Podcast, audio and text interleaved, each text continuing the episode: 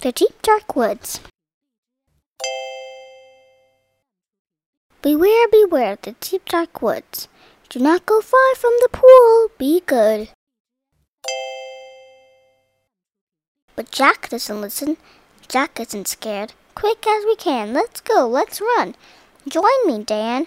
It'll be good fun. It is cold in the woods, full of shadows and mist. This is no fun. Can we go now, Jack? But Dan, I'm not sure how to get back. Then a crash and a cry give the pair a fright. Ooh.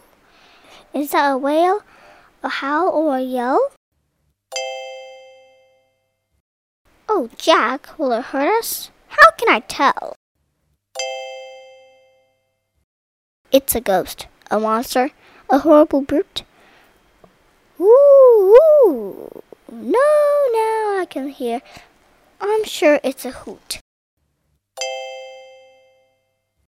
Look, it's an owl trapped under a tree.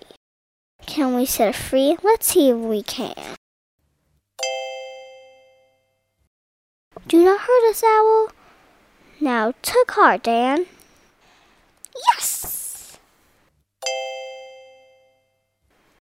Do you need to get home?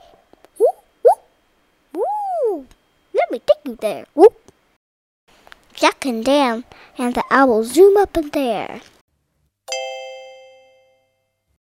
The owl slits them down and they wave goodbye. I will not go back to the woods, nor will I.